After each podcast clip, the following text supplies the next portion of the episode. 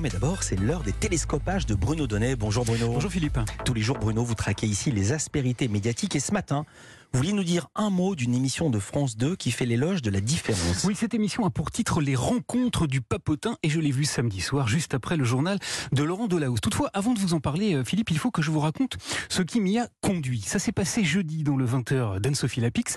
Un reportage consacré au voyage venait tout juste de se terminer lorsque la présentatrice a accueilli en plateau un journaliste que je n'avais encore jamais vu. Bonsoir Stanislas Carmon. Bonsoir Anne-Sophie.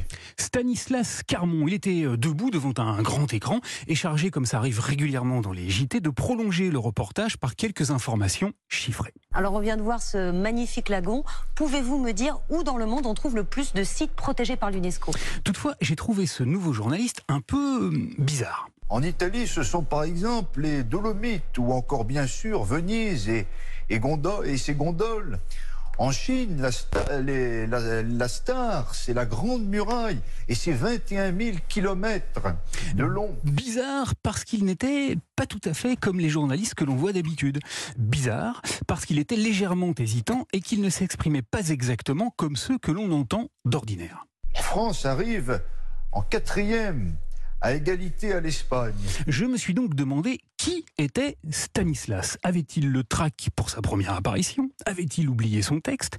Et puis, et puis Anne-Sophie Lapix m'a finalement livré l'explication que j'attendais. Merci Stanislas. Vous étiez aujourd'hui mon partenaire du duo D. Alors certains téléspectateurs vous ont déjà vu puisque vous faites partie de la rédaction du Papotin. Si Stanislas Carmon m'avait paru bizarre, c'est parce qu'il travaille d'ordinaire à la rédaction du Papotin. Mais le Papotin, Kézako. Le Papotin, c'est un journal atypique dont les journalistes sont concernés par l'autisme. On peut exprimer librement, écrire nos textes et on réalise des interviews avec des personnalités connues. Le Papotin est fabriqué par des journalistes concernés par l'autisme. Wow.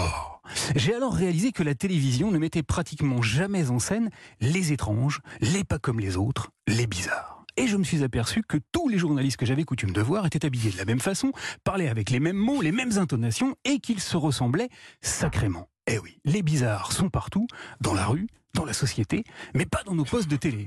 Alors, eh bien alors je suis allé revoir Stanislas samedi soir dans l'autre exercice catholique qu'il pratique et dont il avait assuré la promotion aux 20h. Stanislas, s'il te plaît. Salut Stanislas. Bonjour monsieur. Entouré d'une ribambelle de journalistes autistes comme lui, Stanislas participait donc aux rencontres du Papotin, une émission dont le principe est d'inviter une personnalité et de la soumettre à une interview. Ce samedi invité était le chanteur Julien Doré et le moins qu'on puisse dire, c'est que Stanislas et ses confrères ne l'ont pas interrogé du tout comme on a l'habitude de le faire à la télévision. C'est quand ton anniversaire Mon anniversaire, c'est le 7 juillet. T'as quel âge J'ai 40 ans. Tu habites où Ils l'ont d'abord mitraillé de questions aussi personnelles que directes. Tu es marié ou pas Euh, non, je suis pas marié. Je peux te tutoyer Il faut se tutoyer. ouais. Et puis, et puis ils l'ont interrogé d'une manière extrêmement singulière. C'est quoi quelqu'un qui a disparu? Les questions étaient totalement inhabituelles et j'ai beaucoup aimé celle-ci. Alors, ma première question est la suivante. Quel est votre péché originel? Qui a donné lieu à une réponse et à une relance merveilleuse d'anachronisme? En fait, pour moi, euh, le péché originel, quand tu me dis ça, quel est mon péché originel Je me dis, c'est, c'est parfois de m'être dit que je suis là, je suis sur cette planète, je suis vivant, et parfois de croire que, que c'est important. Donc il faut être sur une autre planète. Il faut être sur une autre planète. Formidable formule prononcée dans l'univers ô combien étroit d'un petit écran si souvent uniforme, aseptisé et sans aspérité au point qu'on en aurait presque oublié que le plus étrange est probablement qu'il ouvre si rarement son espace au bizarre. On s'était dit des choses. que l'on ne tiendra pas. Le temps que l'eau se pose. Sur nos lauriers Maya.